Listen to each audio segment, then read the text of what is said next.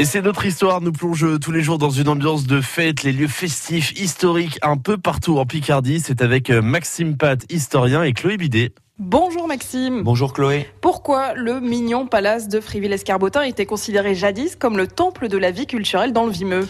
Eh bien Chloé, tout d'abord pour la diversité des activités qu'il pouvait proposer. Des séances de cinéma, des concerts musicaux, des représentations théâtrales, des combats de catch et tant d'autres. De grands noms sont venus au, au Mignon Palace, comme un certain Lino Ventura qui est venu combattre en tant que catcheur, un loisir très rémunérateur à l'époque.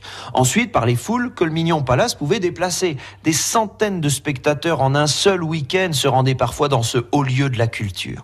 C'étaient souvent des ouvriers, des paysans harassés par les travaux des usines et des champs de la semaine qui venaient se détendre le week-end. Le Mignon Palace se trouvait à Friville-Escarbotin, mais drainé des populations des communes du Vimeux des alentours, du village littoral de Holt jusqu'à Abbeville en passant par Fressenville ou encore Niba. Et quand a débuté cette aventure du Mignon Palace et surtout qui en a été le ou les propriétaires? Alors le Mignon Palace a vu le jour après la Seconde Guerre mondiale et a prospéré quasiment tout au long de la seconde moitié du XXe siècle. Les gens avaient besoin de rire, de s'amuser, de se rassembler après ce conflit dévastateur et qui avait vu l'occupation très difficile des Allemands dans le secteur du Vimeux.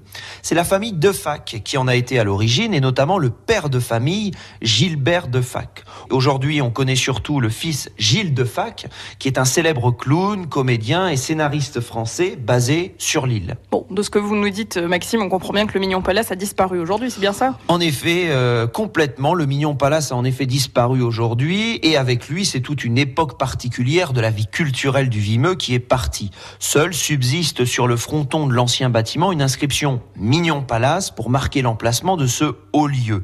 Comme clin d'œil, non loin, la municipalité de Friville-Escarbotin a bâti sa grande salle des fêtes Edith Piaf, mais ne réussissant pas pour autant le pari de ramener avec elle toutes ces grandes vedettes qui ont fait euh, les belles heures du Mignon Palace. De quoi rappeler quelques souvenirs. À demain Maxime. À demain Chloé. Merci à vous Maxime Pat, historien et Chloé Bidet. L'histoire du Mignon Palace et d'autres lieux festifs sont à réécouter dès maintenant sur notre site francebleu.fr et sur l'application France Bleu.